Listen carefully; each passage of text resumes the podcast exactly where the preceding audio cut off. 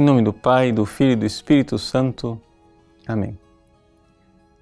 Meus queridos irmãos e irmãs, com a parábola da casa construída sobre a rocha, nosso Senhor Jesus Cristo conclui o seu sermão da planície, nos colocando diante da necessidade de colocarmos em prática a palavra dele.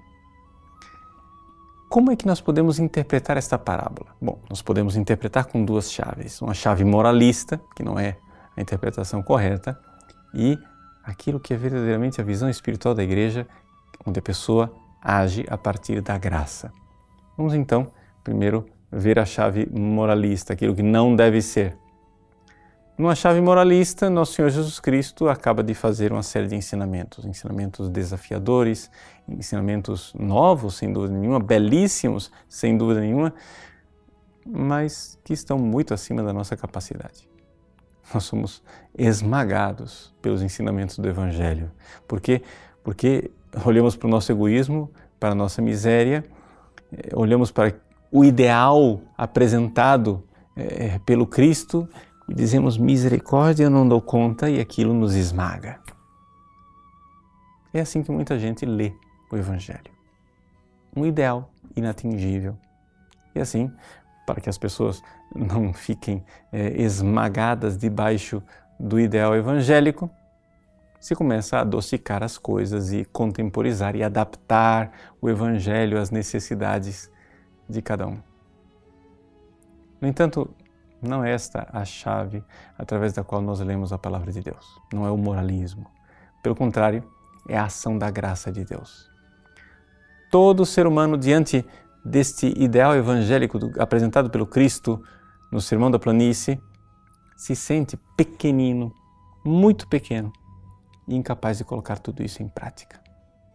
Mas, se nós pedirmos a graça de Deus, se nós deixarmos a graça de Deus agir, esta graça de Deus que vem a nós através da fé, nós iremos encontrar uma verdade maravilhosa. Aquela verdade que diz São Paulo na carta aos Romanos: o Evangelho é força de Deus para aquele que crê. Sim, se nós dissermos diante do Cristo: Senhor, eu não sou capaz de vos amar, eu não dou conta de vos amar, mas vós quereis me dar a graça de amar e eu humildemente me coloco aqui, pedindo, suplicando, mendigando a vossa graça. Ali, ali você está fundando a sua casa em cima da rocha. A rocha firme, não de uma vontade é, humana, com um estoicismo, é? um moralismo é, pujante, não. Através da humildade de quem sabe que a nossa rocha firme é o próprio Cristo. É Ele quem vai nos tornar capazes é, de viver nesta casa que não é abalada pelas tempestades. Meus queridos, o Evangelho é o Evangelho da graça. E por isso mesmo é o Evangelho do amor. Porque nós egoístas não somos capazes de amar, mas pela graça que transforma, o Cristo ama em nós. Quem é o homem prudente que constrói a sua casa sobre a rocha? Não sou eu, não é você. Só posso dizer que este homem é o Cristo. É Ele, sim. Por quê? Porque quando Cristo fez o seu sermão da planície, o que ele fez foi descrever o seu coração. Foi dizer com que amor ele nos ama e com que amor ele continuará nos amando quando, transformando o nosso coração, nós pudermos dizer: Vivo mas não sou mais eu. É o Cristo que vive em mim. Eis aí o processo, eis aí o caminho. Entrar numa vida de oração que vai nos transformando e nos torne capazes de amar Deus no irmão.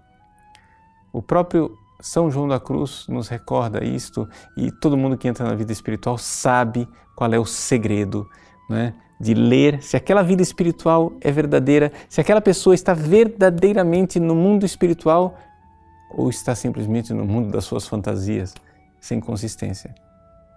É o amor ao próximo, esse é o sintoma maior.